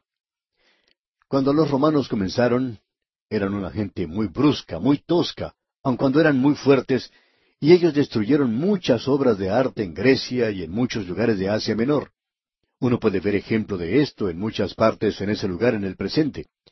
Por ejemplo, allí estaba el templo de Diana, arquitectónicamente algo muy hermoso. Sin embargo, estaba muy cerca de las oficinas centrales de Satanás. Pero muchas de las obras de arte de Grecia fueron destruidas. Así es que cuando los romanos llegaron a ese lugar en su cultura, pudieron apreciar esto y comenzaron a reunir todas estas obras de arte, muchas de ellas rotas.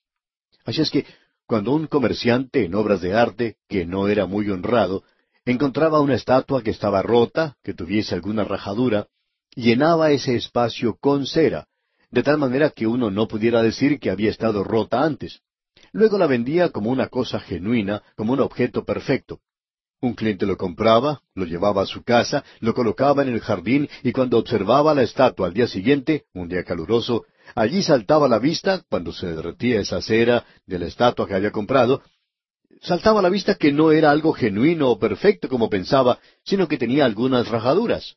Entonces los comerciantes en obras de arte, que eran honestos, honrados, comenzaron a colocar en el material sincerus, es decir, sin cera, o sincero, genuino, que a esa estatua no se le había colocado cera en alguna parte y que ellos garantizaban eso.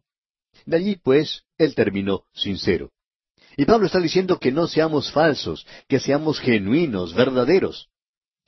Y volviendo al último versículo que hemos visto, se nos dice que no debemos ir de un lado a otro dando palmadas en la espalda a la gente diciendo, Alabado sea el Señor, aleluya, y decirle cuánto les ama, sabiendo que cuando le dan la espalda usted es capaz de clavarles un cuchillo. De eso es que Pablo nos está hablando aquí. Él dice, a fin de que seáis sinceros, genuinos e irreprensibles. Quizá pudiéramos cambiar esa palabra de irreprensible por una que diga sin culpa. Uno no puede ser irreprensible. No creemos que si usted predica la palabra de Dios en el día de hoy pueda ser irreprensible. Esa es la razón por la cual usted debe orar por su predicador si él está predicando la Biblia. Y tiene que defenderlo a él por la sencilla razón de que él está presentando la palabra de Dios y que él es culpable ante los ojos de ciertas personas que se sienten ofendidos por él. Hay algunas ocasiones cuando uno tiene que decir cosas bastante duras y el auditorio de uno no lo aprecia. Así es que debemos decir que oremos por nuestros predicadores y defendámoslos si están predicando la palabra de Dios. No lo puede hacer sin ofender a ciertas personas y ser irreprensible. Uno tiene que estar seguro de que uno no es culpable de lo que ciertas personas lo acusan. En cierta ocasión se le preguntó a un pastor, ¿le gusta ser pastor en una ciudad tan grande? A lo cual ese pastor contestó, Bueno, yo lo estoy disfrutando mucho. Es una oportunidad maravillosa y mucha gente viene a escuchar la palabra de Dios. Pero me doy cuenta que no puedo defenderme a mí mismo. Escucho ciertas cosas acerca de mí que son terribles. Y alguien le dijo a este pastor, Eso está bien. Tenga cuidado simplemente de que nada de lo que se dice acerca de usted sea cierto. Sea en esa forma irreprensible. Ahora, el día de Cristo, que se menciona aquí en el versículo diez, hace referencia a su venida para llevar a su iglesia. Ya hemos visto esto antes. Esta es la segunda vez. Aquí se habla del rapto de la iglesia. El Hijo de Dios tiene que andar consciente de esto todo el tiempo.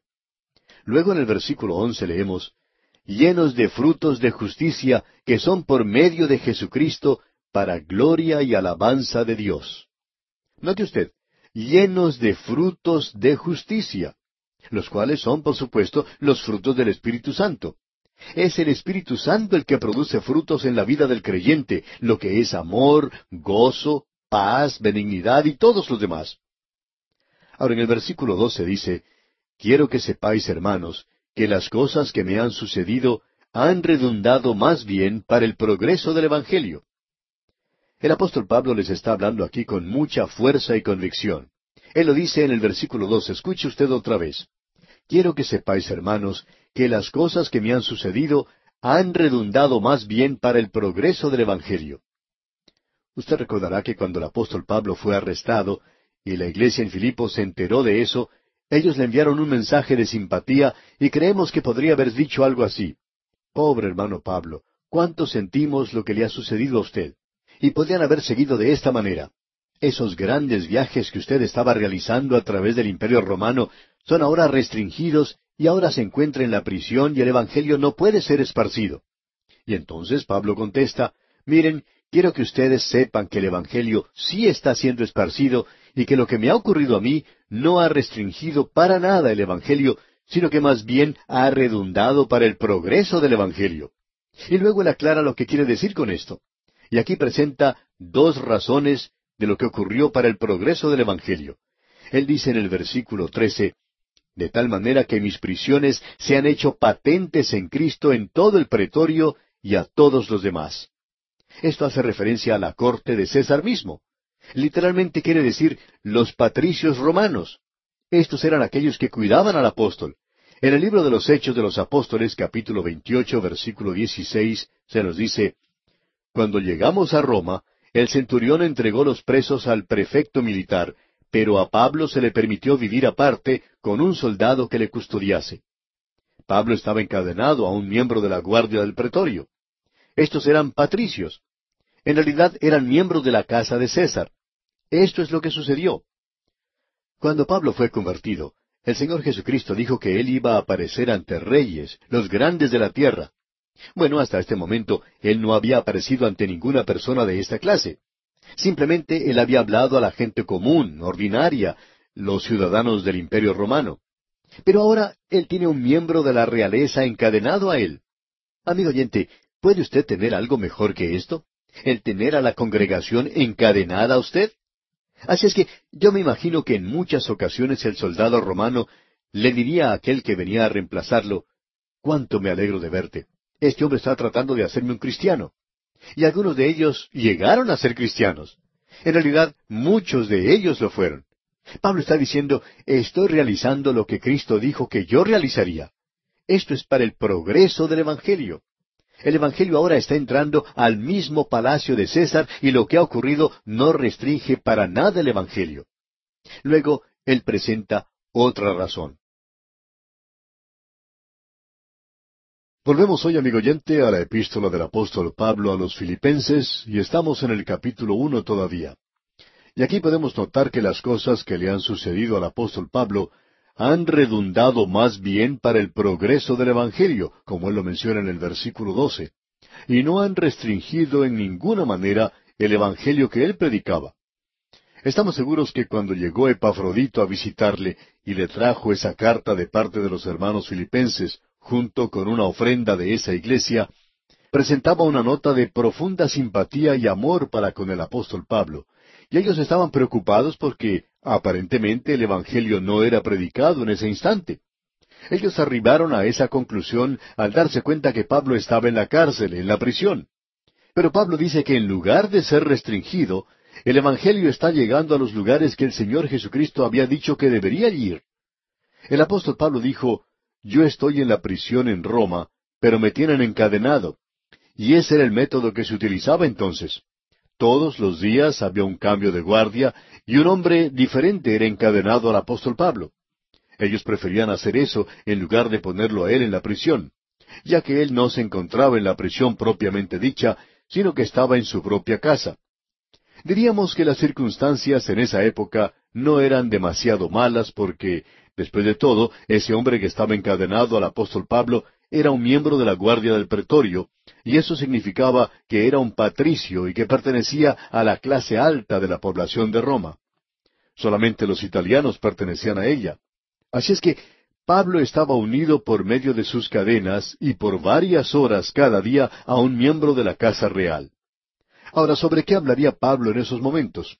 Bueno, pensamos que quizá hablaban acerca del tiempo, probablemente este hombre le preguntaba a él cuál era la acusación que se había hecho en contra del apóstol, y quizá también le preguntaba cómo andaban las cosas en el Oriente, cómo iban las cosas en Asia.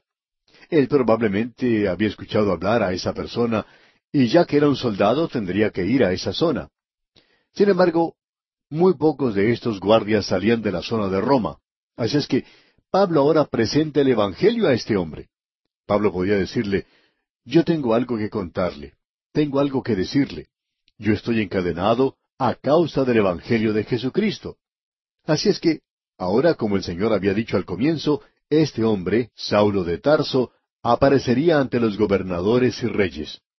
Y él ha llegado a esta situación en el presente. Está ante ellos y él aprovecha esta circunstancia. Pero aún hay algo más allí. Notemos lo que dice el versículo catorce de este primer capítulo de la epístola a los filipenses. Y la mayoría de los hermanos, cobrando ánimo en el Señor con mis prisiones, se atreven mucho más a hablar la palabra sin temor. En la iglesia de ese entonces se encontraban muchos que hubieran querido salir a la calle y testificar de su fe. En realidad lo hubieran hecho, pero habiendo escuchado que el apóstol Pablo, y creemos que Pablo, aun cuando físicamente no era destacado, creemos que su hablar causaba impresión en la gente. Él hablaba en el poder del Espíritu Santo, y estamos seguros que muchas personas decían, bueno, Pablo está yendo de un lado a otro por los caminos de Roma predicando el Evangelio, y él lo hace de una forma mucho más efectiva de lo que yo puedo hacerlo. Así es que yo no lo voy a hacer. O sea que pensaban de la misma manera en que piensan muchas personas en el día de hoy. Yo no soy digno, no soy capaz de hacerlo, no estoy preparado para hacerlo. Y como resultado, no habían muchos que salían a predicar el Evangelio.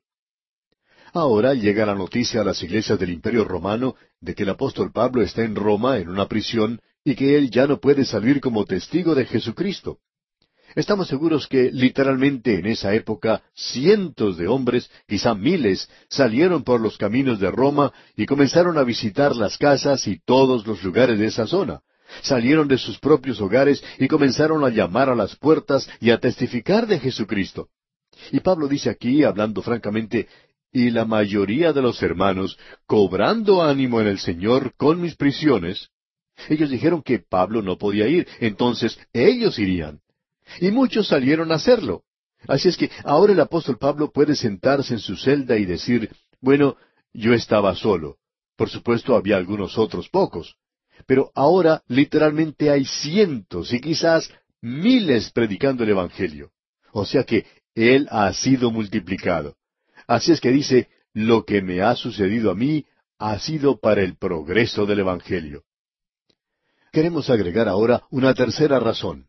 Pablo no la menciona, pero por cierto que es algo verdadero y es lo siguiente. Podemos notar esto solamente por lo que la historia nos ofrece en perspectiva. No sabemos si Pablo habrá pensado en esto, puede que lo haya hecho, pero si lo hizo, no lo menciona. Y es lo siguiente. Usted y yo tenemos en el presente cuatro epístolas de la prisión que son algo muy selecto. Estas epístolas son a los Efesios, a los Filipenses, a los Colosenses y a Filemón. Todas ellas son maravillosas. Y no las hubiéramos tenido si Pablo no hubiera estado en la prisión. Por supuesto que el Señor podría haberlo logrado de alguna otra forma, pero esta es la forma en que Él hizo que sucedieran las cosas. Y esta es la razón por la cual esto sucedió para el progreso del Evangelio. Y ahora Pablo nos dice algo que era trágico en aquel día y que es trágico también en nuestro propio día. Y es simplemente lo que podemos ver aquí en el versículo quince, y dice, Algunos a la verdad predican a Cristo por envidia y contienda, pero otros de buena voluntad. Cuando yo vi esto por primera vez, me pareció algo increíble. No podía creer que la predicación del Evangelio de Cristo se hiciera por envidia y contienda. Pero ahora, amigo oyente, después de algunos años, me puedo dar cuenta de esto por mí mismo. Y creo que una de las cosas que perjudica más la predicación del Evangelio en el presente, y creo que lo es probablemente como cualquier otra cosa, es la envidia, y la otra es la contienda. Estas dos cosas pueden perjudicar el Evangelio. Pablo mencionará nuevamente la envidia y la contienda. En realidad lo hace varias veces en esta epístola. Y aparentemente había quienes iban de un lugar a otro predicando por envidia y contienda. En realidad ellos le tenían envidia al apóstol Pablo. Ellos se daban cuenta que no podían hacer las cosas de la misma manera en que Pablo lo hacía. Amigo oyente, creemos que una de las cosas que da la solución a la envidia es el de que cada creyente reconozca que tiene un don. No todos nosotros tenemos los mismos dones, claro. Y el problema existe en que algunos que no tienen un don sienten envidia de aquellos que tienen otro don. Los dones deben ser usados, como usted recuerda que Pablo le dijo a los de Corinto. Él dijo que debería usarse en amor. En realidad, amigo oyente, cada don debe ser utilizado en amor. Y cuando ese don es utilizado en amor, nunca llegará a hacerse de la forma en que Pablo lo está escribiendo aquí. Por ejemplo, él dice, el amor es sufrido es benigno. El amor no tiene envidia, note usted. El amor no tiene envidia. ¿Se da cuenta, amigo oyente, de lo que él está diciendo aquí? El amor nunca dice, ah, ¿cómo me gustaría tener un don? Yo no he recibido, Señor, todo lo que merezco. Me gustaría hacer las cosas como las haces tú. Bueno, amigo oyente, no todos tenemos el mismo don. Y si su don es usado en amor, entonces no va a envidiar a ninguna otra persona. También quiere decir algo más. El amor no es jactancioso, no se envanece. No es un don que dice, bueno, mírame a mí, yo puedo cantar, o yo puedo predicar, o yo puedo enseñar. No hace eso, amigo oyente. Usted puede reconocer que este es un don de Dios, y como dice Pablo mismo de una forma muy directa, ¿qué es lo que tienes que no hayas recibido? Todo lo que usted tiene hoy, amigo oyente, Dios se lo ha dado. Sin embargo, Pablo nos dice aquí que había aquellos que en aquel tiempo predicaban a Cristo por envidia. La envidia es algo que en realidad dice, yo no tengo una opinión muy alta de ti, mientras que el orgullo dice, ¿qué opinas de mí? Esa es la diferencia que existe entre la envidia y el orgullo. Y la Biblia nos advierte o nos previene en cuanto a estas dos cosas. Usted recuerda que allá en el libro de Proverbios se nos advertía en cuanto al orgullo. Bueno, aquí en esta epístola a los filipenses se menciona la envidia, uno de los grandes pecados en la iglesia. También se menciona aquí la palabra contienda. Y esta es una palabra muy interesante. Esta palabra contienda tiene algo que ver con la palabra eros. Proviene de esa palabra. Indica atizar o incitar. Y había espíritus en ese día, demonios, y ellos provocaban contiendas. Y usted puede darse cuenta que la envidia y la contienda causan tantos problemas en el presente. Diríamos que esas dos cosas perjudican a la iglesia mucho más que cualquier otra cosa. No creemos que sea el licor, el alcohol y las drogas que se encuentran fuera de la iglesia lo que perjudica a la iglesia. Creemos que es la envidia y la contienda dentro de la iglesia lo que la perjudica. Luego el apóstol Pablo sigue diciendo, pero otros de buena voluntad. Nosotros nos preguntamos cuál era la reacción en cuanto a esto de parte del apóstol Pablo. Él se encuentra en la prisión, no le puede responder. Pero él dice en el versículo 16, Los unos anuncian a Cristo por contención, no sinceramente, pensando añadir aflicción a mis prisiones. Ellos predican a Cristo, pero no lo hacen sinceramente. Lo que ellos están tratando de hacer en realidad es tratar de exponer al apóstol Pablo. ¿Y cuál será su reacción en cuanto a esto? ¿Y tiene esto un lugar en la actualidad? Bueno, notemos lo que dice aquí el versículo 17. Pero los otros, por amor, sabiendo que estoy puesto para la defensa del Evangelio. Ahora, ¿qué se puede decir acerca de estas dos cosas? Bueno, Pablo dice aquí en el versículo 18, escuche usted, ¿qué pues? Que no obstante, de todas maneras, o por pretexto o por verdad, Cristo es anunciado, y en esto me gozo y me gozaré aún. Pablo está diciendo aquí que lo importante es que Cristo es predicado. Opinamos que es algo trágico que Cristo sea predicado por envidia y contienda, y todo lo que uno tiene que hacer es mirar a su alrededor para darse cuenta que Él es predicado de esta manera muchas veces. Pero uno puede regocijarse de que Cristo está siendo predicado aquí en el presente. Hay algunas personas que nos acusan de ser un poco duros en cuanto a mujeres que predican. Algunas personas nos han escrito diciendo que estaban orando por nosotros, y por supuesto lo que esas personas pedían en sus oraciones es que nosotros fuéramos más benignos con las predicadoras. Pero como ya hemos dicho en varias ocasiones, algunas de estas mujeres están predicando a Cristo mucho mejor que un predicador masculino. ¿Y cuál es nuestra posición? Bueno, nos regocijamos. Gracias a Dios que Cristo está siendo predicado. El doctor Ironside cuenta una historia.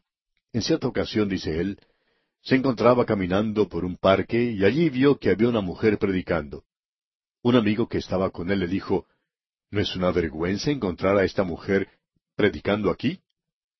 A lo cual el doctor Ironside respondió, Es una vergüenza que no haya un hombre que pueda ocupar su lugar. Y amigo oyente, ese es el problema. Gracias a Dios que Cristo está siendo predicado. Eso es lo importante. Cuando se predica la palabra de Dios, nosotros nos regocijamos. Hay muchas personas que se están preocupando demasiado acerca de estudios bíblicos en los hogares. Bueno, nosotros nos regocijamos en ello. Hay algunos de estos estudios que se apartan a un lado u otro, pero no lo hacen mucho más que algunas iglesias o algunos programas radiales. Nos regocijamos que la palabra de Dios está siendo enseñada hoy. Eso es lo importante, amigo oyente. Pablo nos ha dado aquí un ejemplo tremendo como podemos apreciar. Él dice en los versículos 16 y 17, Los unos anuncian a Cristo por contención, no sinceramente, pensando añadir aflicción a mis prisiones, pero los otros por amor, sabiendo que estoy puesto para la defensa del Evangelio. Lo interesante de notar es que aun cuando Cristo no está siendo predicado sinceramente, hay personas que están siendo salvas. Opinamos que eso es cierto. Usted se da cuenta, amigo oyente, que Dios honra su palabra, no a un hombre o a una organización. Y debemos reconocer eso hoy. ¿Cómo nos gustaría ver que muchas personas se dieran cuenta de eso? Hay muchas personas que nos escriben cartas en cuanto a este ministerio radial y son tan amables en decir cosas que en realidad nos animan, nos inspiran.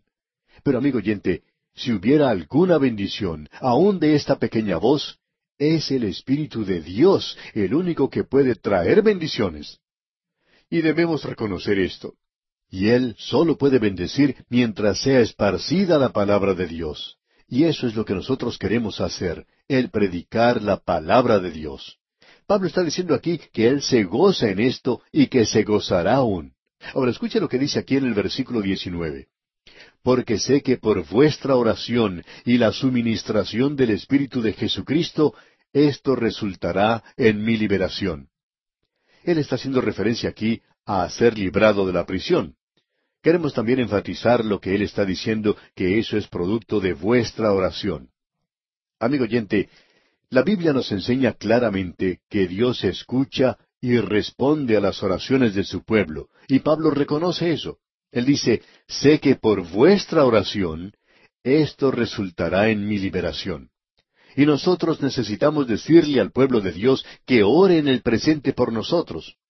Y la suministración del Espíritu de Jesucristo. Esa es la única forma en que usted y yo, amigo oyente, podemos recibir lo que necesitamos.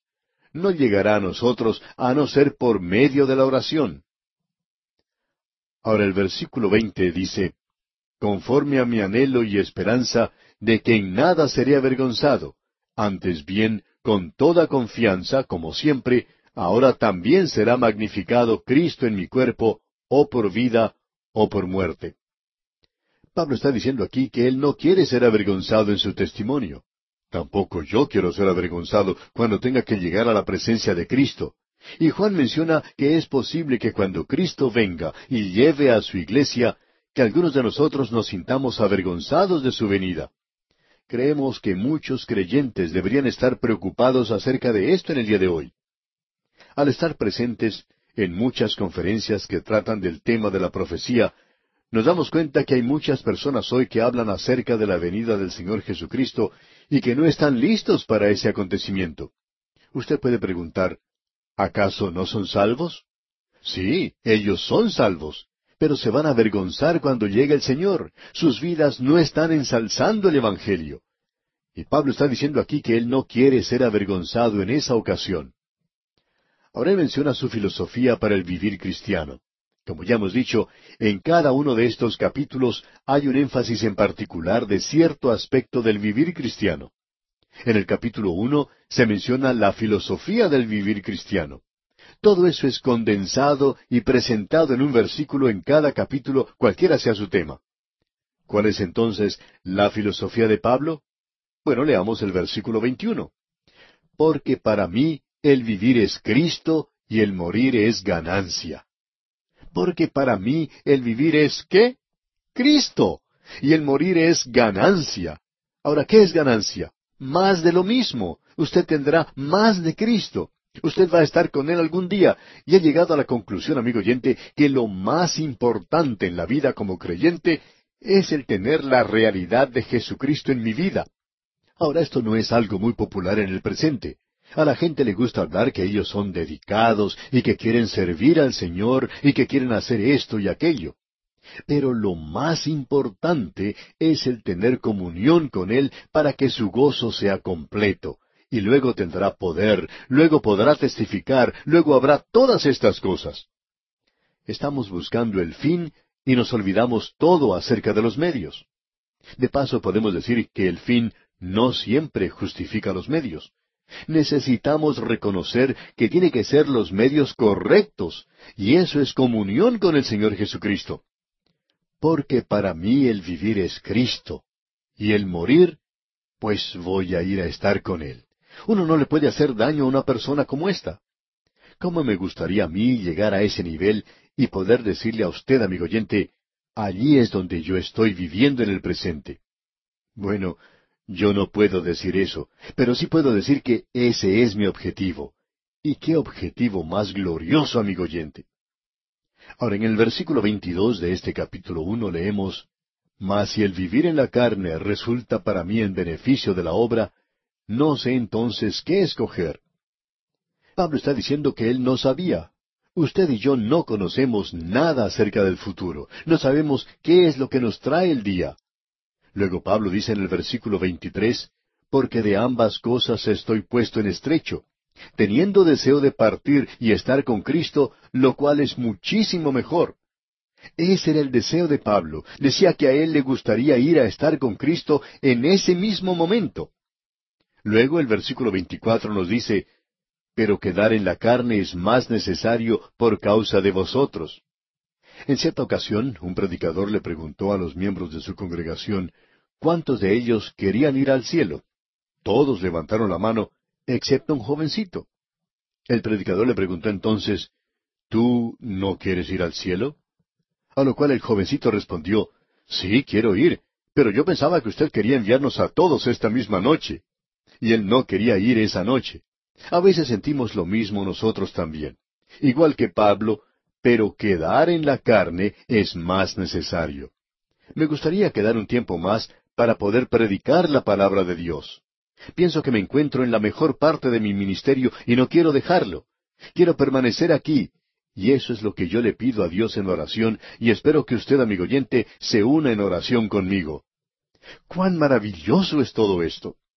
Es por eso que Pablo dice, pero quedar en la carne es más necesario por causa de vosotros.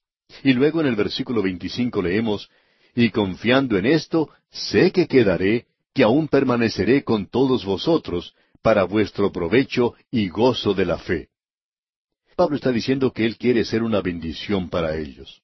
Y continúa en el versículo 26, para que abunde vuestra gloria de mí en Cristo Jesús por mi presencia otra vez entre vosotros. Pablo quería salir de la prisión. Él quería salir de ese lugar y estar con ellos nuevamente. Y luego dice en el versículo 27, solamente que os comportéis como es digno del Evangelio de Cristo, para que, o sea que vaya a veros, o que esté ausente, oiga de vosotros que estáis firmes en un mismo espíritu, combatiendo unánimes por la fe del Evangelio. Él está haciendo referencia a la forma de vivir de los creyentes. Y cuán necesario, amigo oyente, es para el pueblo de Dios el permanecer unido para el progreso del Evangelio. Y en el versículo 28 dice Pablo, y en nada intimidados por los que se oponen, que para ellos ciertamente es indicio de perdición, mas para vosotros de salvación, y esto de Dios.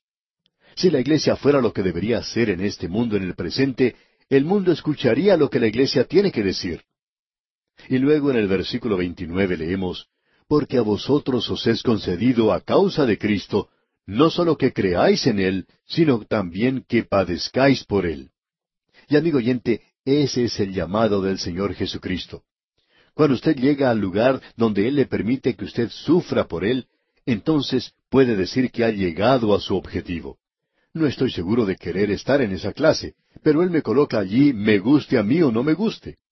Yo no soy un buen ejemplo, pero esa es una señal de su bendición.